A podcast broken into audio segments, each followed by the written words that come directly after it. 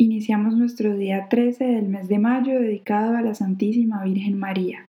En el nombre del Padre, del Hijo, del Espíritu Santo. Amén. Oh Señora mía, oh Madre mía, yo me ofrezco del todo a ti, y en prueba de mi filial afecto, yo te consagro en este día mis ojos, mis oídos, mi lengua y mi corazón, en una palabra todo mi ser ya que soy toda tuya, oh Madre de bondad, guárdame y defiéndeme como hija y posesión tuya. Amén. Himno. Salve del mar estrella de Dios Madre Sagrada, y siempre Virgen pura, puerta del cielo santa. Pues de Gabriel tomaste el ave, oh Virgen Santa, mudando el nombre de Eva, da paz a nuestras almas. La vista restituye, las prisiones desata, destierra nuestros males, los bienes nos alcanza. Muéstrate nuestra Madre y lleguen tus plegarias al que por redimirnos nació de tus entrañas. Oh Virgen piadosa, la más dulce entre tantas, libra el alma de culpas y hazla pura y mansa. Renueva nuestra vida, el camino prepara y así a Jesús veamos alegres en la patria. Rindamos a Dios Padre y a Jesús alabanza y al Espíritu Santo por siempre acción de gracias. Amén. Invocación. Señor Dios, Rey omnipotente, en tus manos están puestas todas las cosas. Si quieres salvar a tu pueblo, nadie puede resistir a tu voluntad. Tú hiciste el cielo y la tierra y todo cuanto en ellos se contiene. Tú eres el dueño de todas las cosas. ¿Quién podrá pues resistir a tu majestad? Señor, Dios de nuestros padres, ten misericordia de tu pueblo, porque los enemigos del alma quieren perdernos y las dificultades que se nos presentan son muy grandes. Tú has dicho, Pedid y se os dará. El que pide, recibe. Todo lo que pidáis al Padre en mi nombre os lo concederá. Pero pedid con fe. Escucha pues nuestras oraciones, perdona nuestras culpas, aleja de nosotros los castigos que merecemos, y haz que nuestro llanto se convierta en alegría para que viviendo alabemos tu santo nombre y continuemos alabándolo eternamente en el cielo. Amén. Padre nuestro que estás en el cielo, santificado sea tu nombre, venga a nosotros tu reino, hágase tu voluntad, así en la tierra como en el cielo. Danos hoy nuestro pan de cada día, perdona nuestras ofensas como también nosotros perdonamos a los que nos ofenden. No nos dejes caer en tentación y líbranos del mal. Amén. Oración de San Juan Pablo II a la Virgen María. Ave María Purísima, sin pecado concebida. Oh Virgen Inmaculada, Madre del verdadero Dios y Madre de la Iglesia Tú que manifiestas tu clemencia y tu compasión a todos los que solicitan tu amparo, escucha la oración que con filial confianza te dirigimos y preséntala ante tu Hijo Jesús, Redentor nuestro. Queremos ser totalmente tuyos y recorrer contigo el camino de una plena fidelidad a Jesucristo en su iglesia. No nos sueltes de tu mano amorosa. Da la paz, la justicia y la prosperidad a nuestros pueblos, ya que todo lo que tenemos y somos lo ponemos bajo tu cuidado, Señora y Madre nuestra. Virgen Santa María, Madre del Amor Hermoso, protege a nuestras familias, para que estén siempre muy unidas y bendice la educación de la niñez y de la juventud. Esperanza nuestra, míranos con compasión, enséñanos a ir continuamente a Jesús, y si caemos, ayúdanos a levantarnos, a volver a Él mediante el arrepentimiento y la confesión de nuestras culpas en el sacramento de la penitencia que trae sosiego al alma. Así, Madre Santísima, con la paz de Dios en la conciencia, con nuestros corazones libres del mal y de odios, podremos llevar a todos la verdadera alegría y la verdadera paz, que vienen de tu Hijo nuestro Señor Jesucristo, que con Dios Padre y con el Espíritu Santo vive y reina por los siglos de los siglos. Amén. Dios te salve María, llena eres de gracia, el Señor está contigo, bendita tú eres entre todas las mujeres y bendito es el fruto de tu vientre Jesús. Santa María, Madre de Dios, ruega por nosotros pecadores, ahora y en la hora de nuestra muerte. Amén. Consideración día 13. Las siete clases de falsos devotos de la Virgen. San Griñón de Montfort dice que hay siete clases de falsos devotos de la Virgen. Los devotos críticos, que se burlan de las formas sencillas que la gente humilde tiene para honrar a Nuestra Señora los devotos escrupulosos, que se imaginan que el Hijo de Dios se va a sentir porque honremos demasiado a su Santísima Madre. Los devotos exteriores, los que hacen consistir toda su devoción en exterioridades sin cambiar de conducta ni aumentar sus virtudes. Los devotos presuntuosos, son los que se engañan pensando que con rezarle a la Virgen ya se salvan, aunque no dejen sus malas costumbres. Los devotos inconstantes, o sea, aquellos que porque no obtienen prontamente todo lo que le piden a la Santísima Virgen, ya dejan de rogarle y tenerle devoción. los devotos interesados, que son los que recurren a María solamente para pedirle favores terrenales o librarse de males materiales, pero no la honran meditando en sus grandezas, dándole gracias por sus bondades e imitando sus virtudes.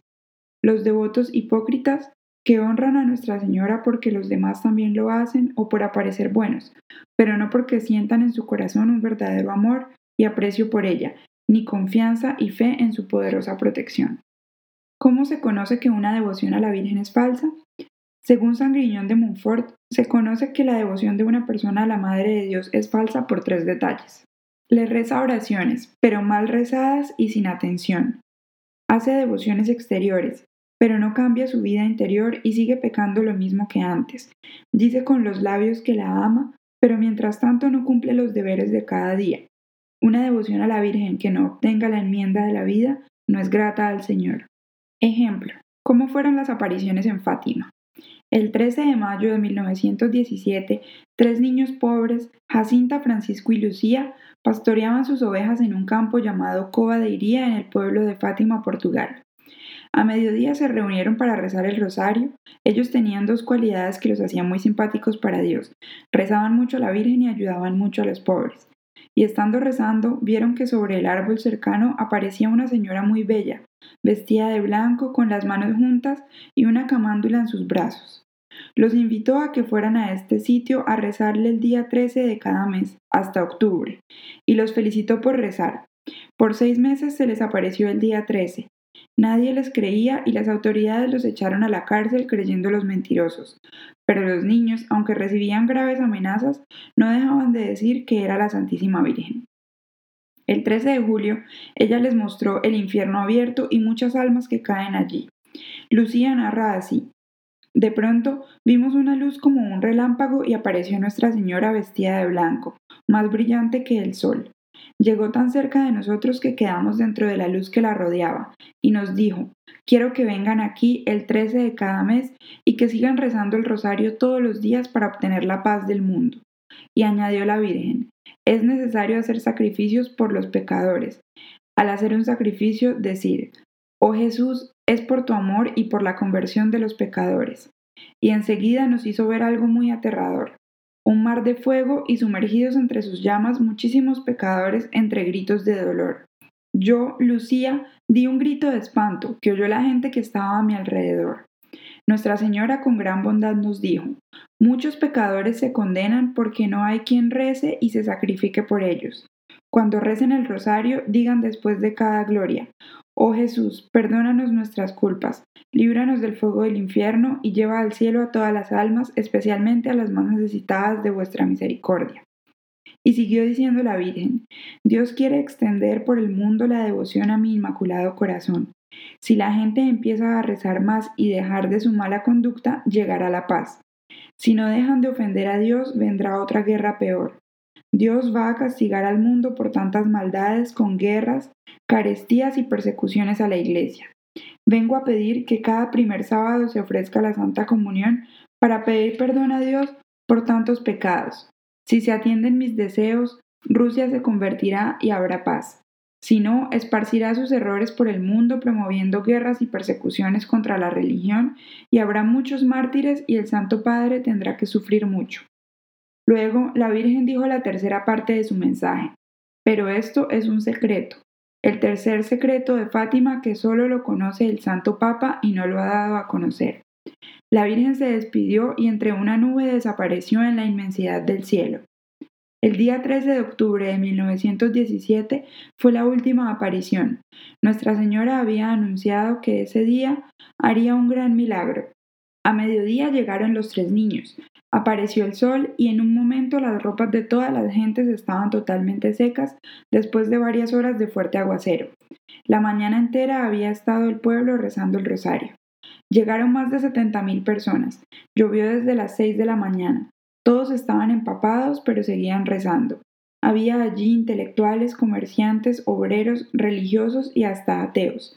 Enseguida Lucía dijo, miren al cielo, y todos vieron que el sol se venía dando volteretas hacia la tierra. Esto sucedió por tres veces durante diez minutos. Todos gritaban y pedían perdón por sus pecados. Entonces el sol volvió a dar vueltas hacia arriba y quedó quieto. Todos vieron esto, hasta a 10 kilómetros de distancia. Había allí muchos periodistas. Enseguida empezaron los gritos. Uno decía, Gracias Señor, ahora veo. Era un ciego curado. Otro gritaba, Virgencita linda, ya puedo andar. Era un paralítico sanado. Otro exclamaba, Era sordo y ahora oigo. Y miles de pecadores dejaron su mala vida y empezaron una vida santa. Millones de personas van a Fátima a rezar a la Virgen. La estatua de Nuestra Señora del Rosario de Fátima está en más de 30.000 templos del mundo, y ella recuerda a todos sus hijos lo que vino a pedir en Fátima, ofrecer oración y sacrificios por los pecadores y dejar nuestros pecados que tanto disgustan a nuestro Señor. Práctica. No quiero dejar pasar el mes de mayo sin conseguir, prestar, recomendar o regalar algún libro que hable de la Santísima Virgen, o por lo menos algún folleto mariano como por ejemplo la novena bíblica a María Auxiliadora o a Nuestra Señora del Carmen. En la casa cural puedo consultar qué libro me aconsejan. Oración final día 13. Del libro Las Glorias de María de San Alfonso. Dulcísima protectora nuestra, ya que el buen Dios te ha dado por oficio hacer de mediadora entre nosotros los pecadores y Jesús nuestro juez, te digo con Santo Tomás de Villanueva. Ea pues, abogada nuestra, cumple este oficio para conmigo. No me digas que mi causa es muy difícil de ganar, pues yo sé muy bien que todas las causas, aun las más desesperadas, si tú las defiendes, resultan ganadoras. Si miro a la muchedumbre o de mis pecados me desanimo, pero si pienso en tu gran misericordia y en el deseo incontenible que sientes de que todos tus devotos se salven, me lleno de gran confianza. ¿Quién se puede perder si tú le haces de abogada, de refugio y de madre, oh María? En tus manos encomiendo mi espíritu, para que me ayudes a obtener mi salvación, y no me cansaré de agradecer al buen Dios por haberme concedido esta gran confianza en ti, por lo cual, no obstante mis continuas fallas y debilidades, espero conseguir que tu Hijo, el juez divino, me conceda su perpetua absolución. Un temor me aflige, oh Madre mía, y es que por mis infidelidades llegue a disminuir esta confianza que he puesto en ti.